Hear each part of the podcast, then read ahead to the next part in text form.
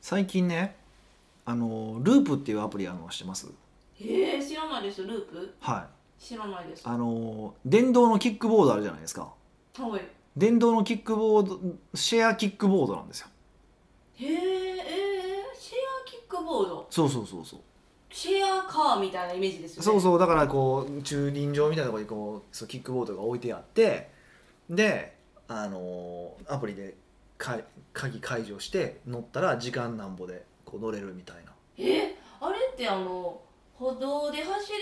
る許可降りたんですいやだから、えっと、原付と同じ扱いになるんで後ろにナンバープレートもついてるんですよただ、えっと、ヘルメットはつけなくていいっていう特別ルールになってへえそうそう今え乗ってみたいそこで今、まあ、全部じゃないんですけどその一部地域でその実験的に今始まっててえ一部地域ってどこなんですかねやっぱ都心ですか都内とえっとね大阪だけえ今大阪と多分都内だけちゃうかな多分えそういうところで実験するんですか逆に田舎とかであんまり事故起こらなさそうとかのとこで実験するんちゃうんかいいやいや逆に都会だって都会で使うの意味ないねんからあー都会ファーストみたいな感じそうそうそう そうだからこう人口多いところでこうスルスルっていけるからいいわけじゃないですかまあそう言われたらそうですねそそのため田舎とかバイク乗れよってそのためのもんやらからそうそうそうそうそうなんですよああーそうなんですねでえキテさん乗ったんですかいやほんで最近ちょっとなんか面白いなと思ってなんか乗ったりとかちょっとちょこちょこっとしてるんですけど乗ったことあるんですか、乗りますよはへえ難しいですかいあそれ難しくないですけどめでもねやるまでがめんどくさいんですよえなんかアプリ取りますで免許免許証撮影しますはいでその後になんか10問か15問かなんかテストがあるんですよ交通テストみたいなのがえーそれを受けて終わりなんですけど、えそれ受けてうんあの例えば不合格になったらあ何回も受けれるんですけどねあおーあそうそうそうそうそうへえなんかすごいですねえもう時代がすごすぎる最近、うんで海外とかだったら結構もうそのキックボードがガンガンあの走ってるんですようんう ん、そうそうそれで面白いなと思ってで、えっと、去年一昨年かあれもうだから一昨年にえっとアルバかに行った時にちょっとキックボードそれ乗ったりとかしてたんですけどでこれいつ日本に入ってくんねやろうなみたいな話はしたんですよへえなら、まあ、やっとこれは相当前からこの会社はずっとやってたんですけどなかなか許可が下りなかったんですよ警察とか運輸局とかえー、でそれが下りたから今すごい今それじそれ実験的に今走ら走ってるんですよ港区周辺ですかねうーはんいめっちゃ面白いですよえそのシェアボード、キックボードあはいキックボードって、はいえっと何分いくらとかなんですかえっと何倍だったかな1分20円やったかなえ細かなんかそうなんですよちょちょっと僕も覚えてないんですけどへえ、取得してえっと、えー試験してパスするじゃないですか、はいはいはでアプリであのもいどこにあるかは全部わかるんですよち地図でうここに今何台ありますそうそう止めるところ止めていいところとあ駐えー駐輪場ですね駐輪場めっちゃいっぱいあるまあ最後駐輪場に返すんですよ返すんですけどどこに、えっと、その今空車が何台あるかって書いてあってでそれがあのまあどあとどこに止めればいいのかってことまで出てくるんですよそれはあの、えっ、とピックアップする乗るところ乗る時にどこで降ろすって登録しなきゃいけないあんですしかなくていいよくてここで降りましたってやればいいわけなんですじゃけあどめちゃくちゃもし遠く行ったって全然 OK なんですかまあ多分この範囲内じゃないと捕まりますけどねいやそれそれあのテストをしてる範囲やか範囲ら内だったらどこでもいいいいですよええーで電動だから坂道も東京特にさあの大阪は坂道少ないんですけどうん東京は坂道が多いからへー電動楽ですよね、うん、うんすごいなんか私なんかもう最初セグウェイとかかなって思いましたなんでやね んもちろんえいセグウェイも同じ理論ですよねこうやってや幅取るしねセ グセグウェイをねそそうそう、へえそんなんしてたら自転車もいなくなってくるんですかね、まあ、自転車も今シェア自転車って言ってあってねあるじゃないですかあそれは神戸でもありますうんよ、はあと事務所の横にもあったりとかするじゃないですか、はいあるんですけど、ね、それが今度電動キックボードに変わってもうちょっと楽じゃないですかキックボードの方がい、うん面積あもの降り取らんしそうそう降りるのも楽やしそうそう面積を取らないし風を受けるってのもあるからこがんでいいしえそう乗るだけですよねそうそうそうそうそうだからそういうのもあるからちょっと面白いなと思うんでまあ一回なんか都内か大阪来た時に一回テストして乗ってみもらうとこういうのはやっぱ体験しといた方がいいじゃないですか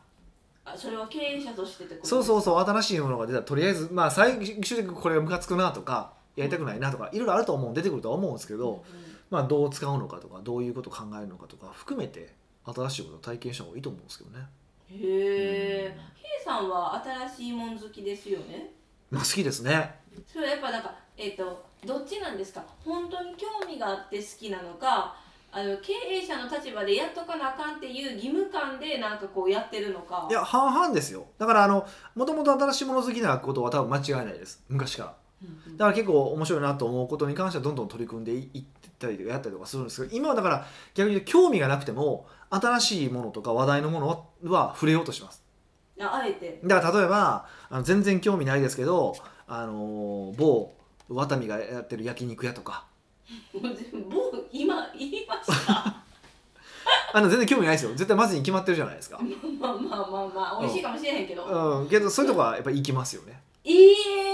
私そういうのちょっと見たくないかもしれないえそこに入っていくヒデさん見たらもうなんかちょっと涙出るいやしゃあないみたいないやいやそうししゃあないやんそれはや 知ってますよテストマーケティングえやりに行くみたいなとかそうそうう確認しに行ったりとかするからそんなのはやりますしねうんうんうんうんはうあんえ新しいことをやっぱ取り入れてた方が脳が活性化するんですかねいやそういうのもあるし例えばそのこう新しいの体験するじゃないですかでこの中でこう一種の話題で終わりそうやなって思うものとこれは持つやろっていうものを僕予想絶対予測するんですようん変わった人ですね うせやんそ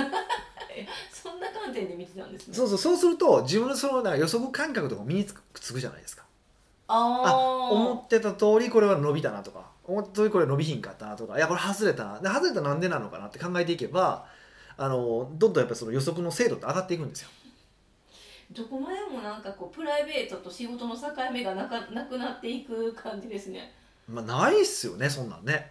まあまあまあまあ僕からするとそうあ境目がある人の方が不思議やから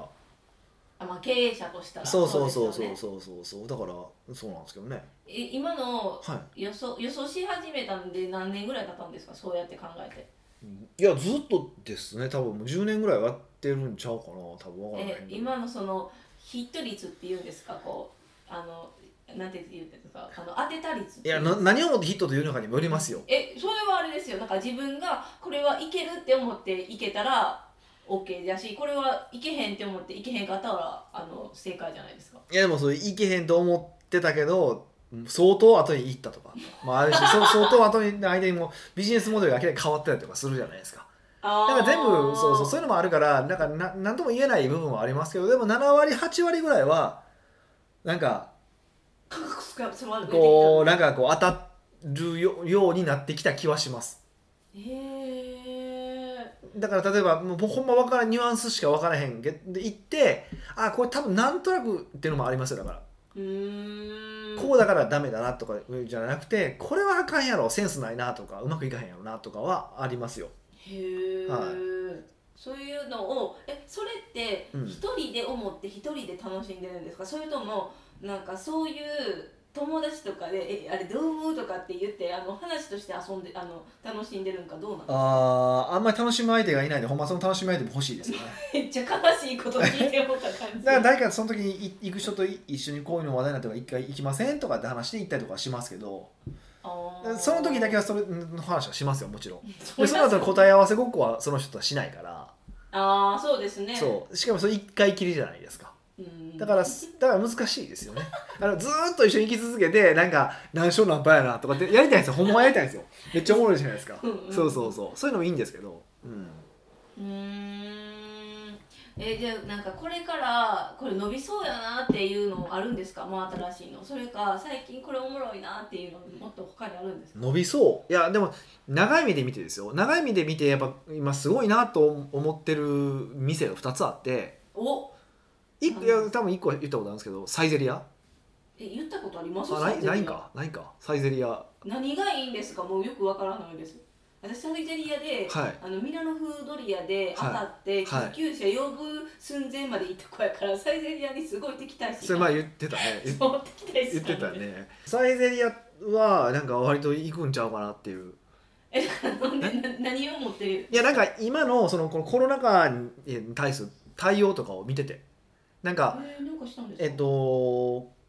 そうあのサイゼリアとえっとあそこえっと何でしたっけあの牛タンのところ根岸根岸根岸根岸この2つはなんかこうネギシはそんななんかあのちょっとサイゼリアは分かりましたパミレスやからって、はいせ接客とかなんかサービス変わるの分かるんですはいけど、はえネギシってなんか定食屋でなんかありますそんな、い、なんていうかなそのいやってることとか施策がは派手じゃないんですけどなんかこう徐々に徐々にこう改善してるって感じおこうお大きなボーンって改革をしなくて徐々に徐々に改善をしていってるっていう感じが僕はすごい好みなんですよね。すごい真面目って感じですよねそう真摯にあのビジネスそうそううそうそうなんかもうコロナになったらうわ大変だ業態全部変えるぞみたいな居酒屋全部閉めて焼肉にするぞみたいなのが僕はあってなるんですよ某わ け笑けるわ笑けるんですよはあってで笑けるタイプなんですよ、はいい、やもちろんそれが当たる場合もありますようんうんで当たる場合は特にあの渡辺さんって、まあ、戻ってきた渡辺さんってそういうのでボーンって当てた人じゃないですか一回昔に当てて居酒屋来るって言って居酒屋行ったらボーンって当たってうまくいかいった人じゃないですかでそういうのを見てほほ外の普通の人の評価ですよ普通の人の評価は何ていうかというと時代を読んでこの人はうまくいったっていうわけじゃないですかうんうんで僕僕からすると時代音で彼は確かにうまくいったと思うけど同じように時代音で失敗した人もいっぱいいてるわけじゃないですか。はあはいでたまたま当たった人が渡辺さんなだけであってうんそれ以外の人は全部外してるだけやんって思ってるんですよ僕の中では。へえだからはいここで当たったからまたでも前も当たったから今度も当たるに違いないって思ってる感じがうん僕は笑けるんですよ。えー、いやもうなんか9割そそういう感情ですけどねえ一回当たったから次もなんかその人やってくれてるみたいな当たるって思うじゃないですか。ギャンブル性なんか ななんかギャンブルラーっぽくてすごい俺笑けてまうんですよ あまたやははってなるんですよでもちろんねだからもちろんただあのここはあのちゃんと言っとくとあくまで僕と彼とのステージは全然違うわけじゃないですかやっぱ明らかに向こうの人の向こうの方が上場企業を何十年も経営してきてえー飲食業界も何十年もいててすごい経験を持ってるわけじゃないですかだからもしかしたら僕には見えてないものが見えてる可能性はあります前提条件としては。はいだからあるからそれで当てる可能性もありますしあの実はすっごい賞賛を持って情報を集めて賞賛を持ってやってるかもしれないうんけど僕から見ると少なくとも僕のレベル感の目線から見ると僕が勉強してきた中で見るとそれは外れやろうって思ってるしうんうんで例えば僕がコンサルティングするにあたって例えば経営者の例えばワタミに僕がコンサルティング入ったとしてあのコンサルティングは絶対せえへんなと思うんですよ。よし全部焼肉買いましょうみたいなこと絶対しないと思うんですよ。うんそれはもう戦略の違いまあその見見えてるものなのか感覚なのか当事者意識なのかなんかわかいろんなものには差があると思いますよけど僕はそういうふうに見てますってことなんですよでもちろん好みもありますよだからドーンってその戦略入れ替えたらドーンって成功したみたいな話あるじゃないですかうんうんでやっぱりそういう話ってやっぱ一応好まれますよねそうですねなんか武勇伝じゃないんですけどそうまさに武勇伝でこう派手で面白いからあのどうしてもこう持ち上げられがちなんですけどでも淡々とずっとやり続けてる方が結局うまくいくことは可能性高いわけですようんって考えたら僕はそっちの方が好みですっていう話ではあるんですけど、うん、じゃあ,、まあ今週は皆さんあのサイゼリアかネギシにちょっと行ってみてくださいそうですね、まあ、でどこ評価してるのかよくわからんかもしれませんけどだからなんとなく分かってもらえるとなんかね面白いこと見えてくるかもしれないなとは思いますけどね。うん北岡秀樹の奥越えポッドキャスト奥越えポッドキャストは仕事だけじゃない人生を味わい尽くしたい社長を応援します改めまして北岡です。ミカですはい、今回のご質問は、今回は、うんニックネーム永遠に生きるかのように学び明日死ぬと思って生きるさんからのご質問です 素晴らしいですね。ニックネームちゃうやろっていうぐらい生き方としては素晴らしいですね。 ニックネームとしてはもうあの次回答名前呼べないので、そ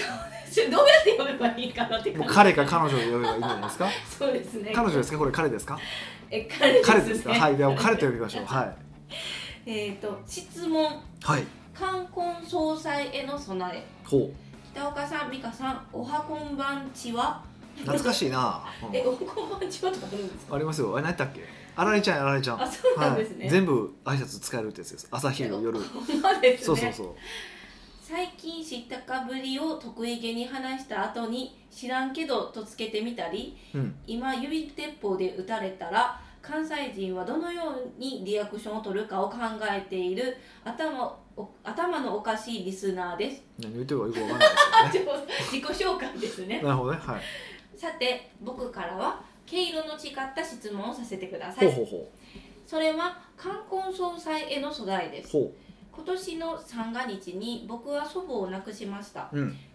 礼服は正月休みのクリーニング屋を使わなくて大丈夫でしたか、黒ネクタイがかびてたりうんうん服さや術を慌てて買いに行くなど若干バタバタしてましたお副作読めたんですねあバレました、うんもうそれはちょっとこう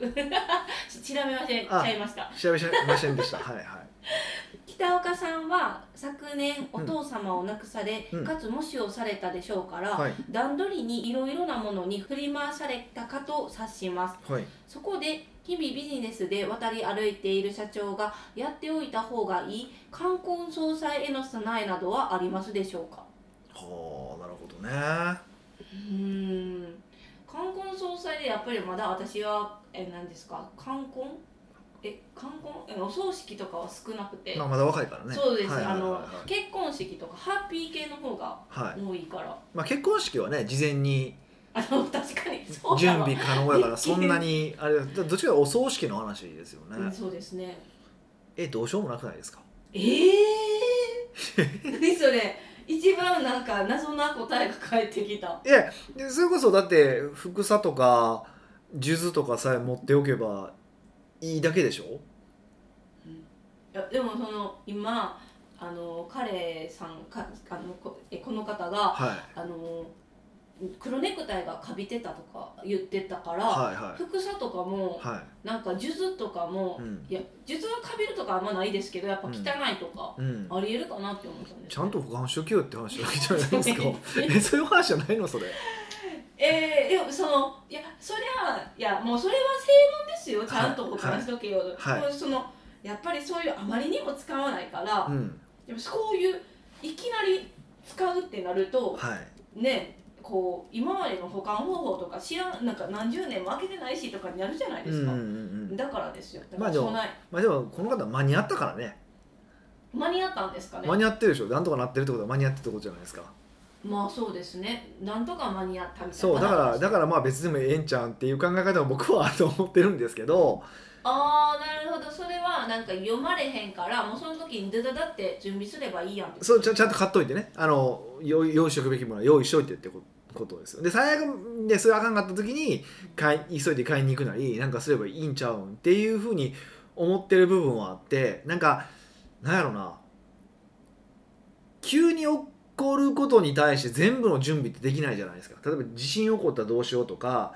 何か起こったらどうしようとかって100%全部の準備って不可能じゃないですか。うんまあ、最低その致命傷を負わないように例えば会社経営なんかまさにそうだと思うんですけど致命傷を負わないために例えばお金はちゃんとこれぐらい残しておこうとかあの大事なものはここに置いておこうとかこうなった時にこうしておこうとかある程度決めるけどそれでも100%の被害を防げるわけではないでしょうんどうやったとしても地震とかでもそうですからでこの冠婚葬祭は僕全く同じことだと思っててうんまあある程度ですよね。うんうん、ただ、えっと、僕の場合なんかは気にするのはあのー礼服も僕実はあのオーダーで作ったんですよえどういうことですか、いや礼服ってうほら全員黒一色じゃないですかん、うんうんうんその時にやっぱいい黒の服着てる人と安物の黒い服着てる人すっごい分かるんですよまた始まったそでんなとこ見てますっでてそれを知ってから分かってからもうええの買おうと思って僕いいも服結構買っいい生地のも服買ったんですよえちょっと待ってこれはあのお父様を亡くされてからあのオーダーしたいやもっと前前の話ですあえーあいつがそのえー、で構えてたってことですかそれはえまあ、いつか誰か死ぬじゃないですかはい死ぬやろなと思ってたし、まあ、ここんな早いとは思ってなかったけど親父に関してもでもまあ死ぬやろなっていつか死ぬやろなって思ったからでいつ誰が死ぬか分からへんから、まあ、礼服は買っとこうと思って、うーんもうオーダーでは1か月半かけてかか作ったわけですよもうほら備えてるじゃないですかいやそれっての別に持ってるやん礼 服もあ そうそうそうそうでなんですけどオーダーで作ったからサイズがぴったりなんですよおおここがポイントではいやっぱこう年取っていくと体のサイズがやっぱ緩んでくるとかああとまあ逆にトレーニング数が大きくなってる部分もあったりとかしてサイズ感がやっぱずれてくるっていうのはあるんですよねえー、もう服のリサイタルみたいな感じになリるサイタルってね違う違う リサイクルでだからだからあの年に1回ぐらいはそのオーダーを僕何個かしてるやつがあるから全部じゃないんですけどオーダーしてるものに関しては袖通すとかっていうことはしてますで季節によってそのジャケ普段普通の普段着てるジャケットも季節によ季節前に全部一回袖通してるんですよ一応え着てないやつでもってことですかいやだからまあ今年着るだろうなと思うものに関してはでもうあかんものに関しては捨てるとかにまああげるなりするんですけど、へえだからうそういうふうになんか定期的に見ないといけない構造にしたらいいんちゃうかなと思うんですよオーダースーツなんかもまさにそうでもうサイズ変わるの分かってるからある程度、んううんんうん、へえいやもう礼服をオーダーにしたっていうのがまずまず謎すぎてびっくりしましたやっぱ黒ですかね同じ黒ですがかっこよくえそれは礼服の時にしか着れないんですかまあ礼服真っ黒はね多分そうですね礼服の時しか着れないですよね多分ねうーんうんえなんか作ろうって思ったきっかけがあったんですか礼服に関してはいやいやでもやっぱりいつかは誰か死ぬやろうなと思ったし、まあ、順番的には多分親父が先死ぬやろうなと思ってたしそうそうそう単純にそれだけですよへえもう30多分5とかなんか超えた時ぐらいだと思うんですけどさすがにもう誰か死ぬやろうなっていううーん周りでまあそんな行く気もないんですけどそうでもまあ万が一のことがあった時に恥ずかしくないようにはしといた方がいいって思ったからはあそうそうそう礼服は作りましたよ、うーうんんあとは服さとか数珠っていうのはもうなんていうかえでもこれって一回買ったらずっと使ってもいいもの基本的には使えるものななんでそうそう僕なんかはなんか母親が数珠はあれいつ買ってくれたんかなあれどっかのタイミングでなんかええやつ買ってくれたんですよへえ私でもちょっとなんか無宗教かあの、はいあんまりお葬式行かへんからはいはいなんかですけど、はえジュスってなんでいるんみたいなえ全員持たなきゃいけないんおです葬か式の時はまああのぶ仏式の仏教のお葬式の時はいるからえそれはあの例えばあの自分の家族が亡くなったから持ってるじゃなくて自分が行く時でも持たなきゃ行いくけ時ないに持っていくやつやからそう母親がそへうーだから僕覚えてないハンコと実印か実印とあのー数珠は買ってもらいました買ってくれてももらいましたねえハンコって何ですか実印実印実印自分の実印あるんですか、ないんですか、えあのえ、まあ、そうあなたは別に家買ったりとかしてない からね家買ったりとかなんかしたりとか会社起こしたりとかすすると必ずいるんですけど、はいそうそうそうそうへえそれをなんかくれたんでそれで登録したりとかしましたけどねそういえばねはあまあそれはまあそうやってもらうなりすぐ買えるものそうだからですよねまあそうでうちだからおかんもそういうタイプなんでこう事前に準備しておかないとみたいな感じだから僕も多分そのタイプ気はあるんでしょうね そうそうですよねそうそうだからだからその喪服はやっぱり事前に買いましたねう、うんーんうんもうあれなんですかねその基本的にまあ喪服も術も服さとかも、うんうんなんか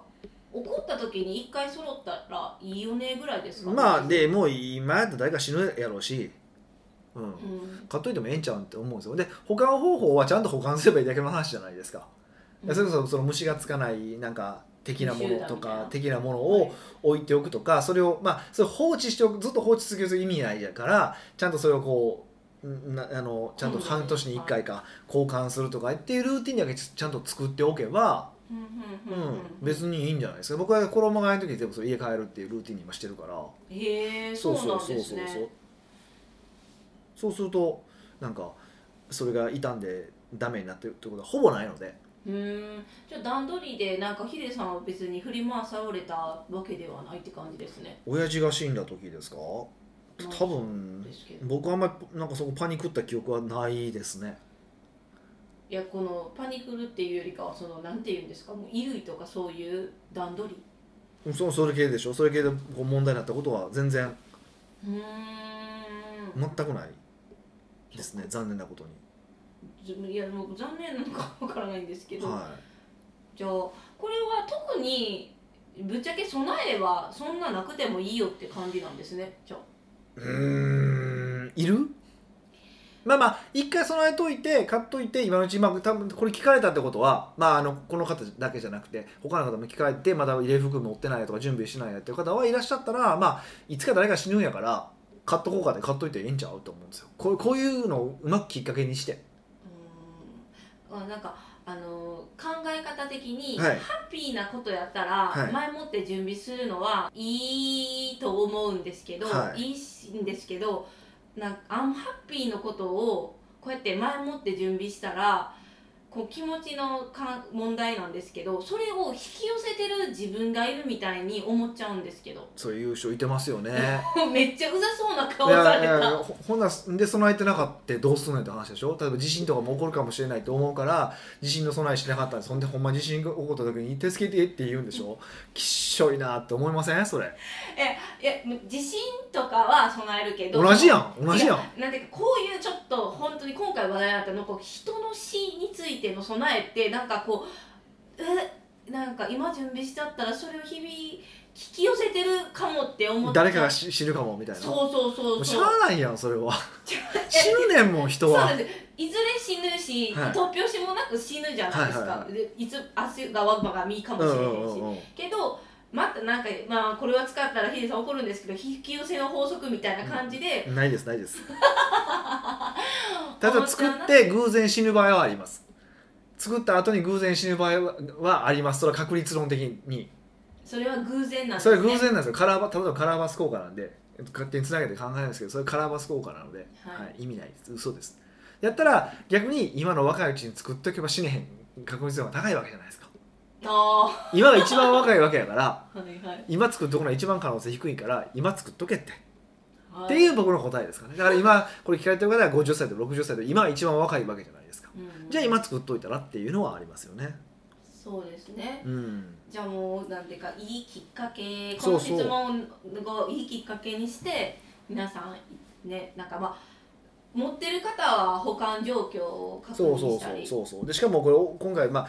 僕のみたいにオーダーで作ろうって思ったら体型維持しないといけないとかってなるからいいじゃないですかいや私だからそれが面倒くさいなって今思ったんですよそこを面倒くさいと思うか体型維持のためのだから道具と考えるかどっちかですよねえな体型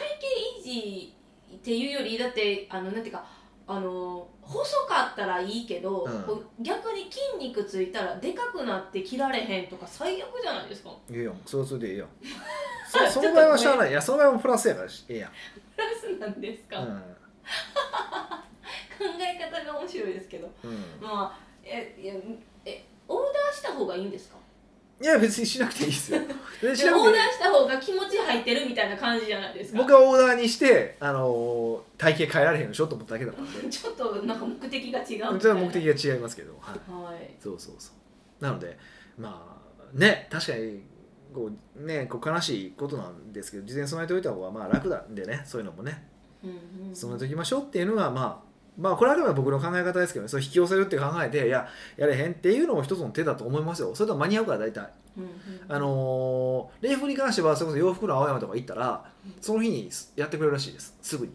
ああ空気を読んでらっしゃるというか、まあ、その代わりその分お金払わされるんでしょうけど、ああスピードシェアうリンん、グそのサービスはあるとは思いますから、うんうんそれでやるのも手だと思いますけどうんまあ何でも備えておこうが僕はいいと思いますよ、うんはい僕はもう地震から何から何まで備えてますから地震からあの富士山の噴火からへえ噴火はちょっと今盛りましたねえ噴火は盛りましたね持っていないよえうちの東京の家来たらうん分かりますけど、ちゃんとあのガスマスクガスマスクじゃないなあのガスマスクみたいなやつありますよええ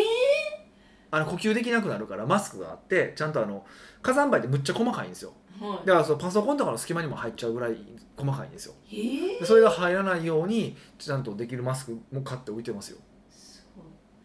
いえほんまですかはえ富士山の噴火がここまで届くって今思ったんですけどいえ東京はめっちゃ降りますよそうなんですはい、それもほら江戸時代とかにも噴火してるからその時の記録とかでも江戸にもあ灰が降ったっていうのはあるし、えめっちゃ備えてるうん、それを備えさすがに備えてますよさすがにすごいえそれ以外何備えてるの地震計とあ地震計と、は何でしたかあのい地震と火山とかあとまあ自分が死んだ時とか家族が死んだ時とかへえも全部備えてますよはうその他に備えてた方がいいよ的なものありますかいまあでものその辺じゃない大体その辺じゃないですかですかうん、であとはあのー自分の会社の売り上げが2分の1になった時に備えておくっていうポイントですね自分の貯金をってことですかで自分の会社会社を会社の売り上げが2分の1になった時に備えておくっていうこれよく言いますけどだから今回コロナで、まあ、まあ2分の1ですごい大げさやと思うかもしれへんけどコロナで今回2分の1切ってる会社がいっぱいあったわけですよはいで今回はコロナで、まあ、飲食店とか一部の業態がすごい苦しいってなってたわけですけどその10年前はリーマンショックでまだある業態がそういうふうになったわけじゃないですか。っていうふうに考えていくとある時に自分たちの業態とかがビジネスとかがボーンって売り上げ2分の1が下がる可能性全然あるんですよ。えじゃあ違う分野にも手を出しとくってこといや違う分野に手を出す職で、まあ、その方法もありますよ。でもその方法だって近い分野だったらあんま意味がないわけですよ。そうですね、でしょ例えば飲食店やってて飲食店コンサルだとちょっと意味がないわけですよ。うんうん、それって両方飲食店やから相手が。ってなるとうんとそうじゃなくて全く違うのをやればいいんやけどそうすると今今度、えっと、成功率が低いわけですよ。そうですねそうって考えると例えばお金を備えておくとかすぐ潰れないようにねお金を備えておくとかお金借りておくとかそういうことも含めてですはあ固定費下げておくとかへえ、いなんかそう言い出したらいっぱいあるんですねあるあるでもまあだから基本ここで会社経営されてる方が多いから会社経営されてたらまあとりあえずなんかもう売り上げがビタッと止まったとしても、まあ、1年ぐらい持つようにしておく。おけばまあとりあえずはなんとか多分なるでしょう、まあ、それ以上まあ備えておけばベストですようんうんうん、でもベストなんですけどそこまではできないじゃないですかだから半,、まあ、半年から1年ぐらい耐えれるようにしておくっていうことがまずポイントだと思うし自分のうん個人もそうですよねうん半年とか1年半年はでもあり得ると思うんですよ病気とか倒れたりとかするからだはいから半年から1年耐えれるようにしておくとか、うーんいうのもそうですし、備えって大事なんうでん、すそうそうそうだからそれそこだけでも備えておくだけでも全然違うと思うんでそこからでも始めてもらうといいかなと思いますよ、気持ち的にも楽です、ね、そうそうそうで地震とかなんかはね、まあ、3日耐えればあとどっか引っ越しするなりすればいいからでもどっちにもそれいいのお金でしょやっぱりうん、そうですねで面白い話聞く聞いたのはやっぱりその地震の時とかでも現金を持って出れた人と出なか出れなかった人でやっぱ全然違ってて現金を持って出れた人は例えばもう翌日とかには実はもうちょっと行ったとこにそこあるとこはバーってその家潰れてるけどちょっと行ったとこはもう店がもう稼働してたりとかするんですってへえやっぱ地域の人のためはにっいて言って、でもそれも現金はいるわけじゃないですかそうですでそこであったかいもん食える人ともう家もないから食われへんっていう人といたりとかやっぱりいろいろあるからやっぱやっぱ先立つものはやっぱり銭なんですよねそういう意味でいくとある意味ねだからある程度のそのお金の備えっていうのは大事だよねっていうのはどのことに関しても言えるのでで少なくとも僕一番当たりやすい我々経営者が一番当たりやすいのはその売り上げがドーンって下がるないしは自分が病気になって仕事できないどっちかなのでこれ結局お金でしょうんそうですねっていうことだってことはちょっと覚えておくといいかなと思います。うんはい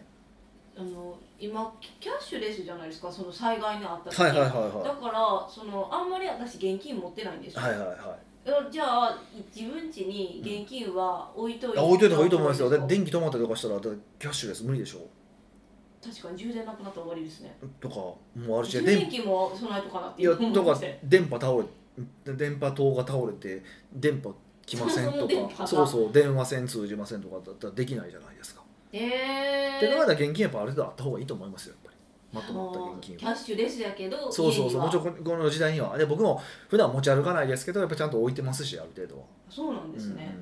うんわかりました、うんうん。まはい。あ、冠婚葬祭からいろんな備えの話になりましたけそうどですね。今回のこの質問をきっかけにいろんな備えを再確認改めてね、ははいい、してほしいと思います。はい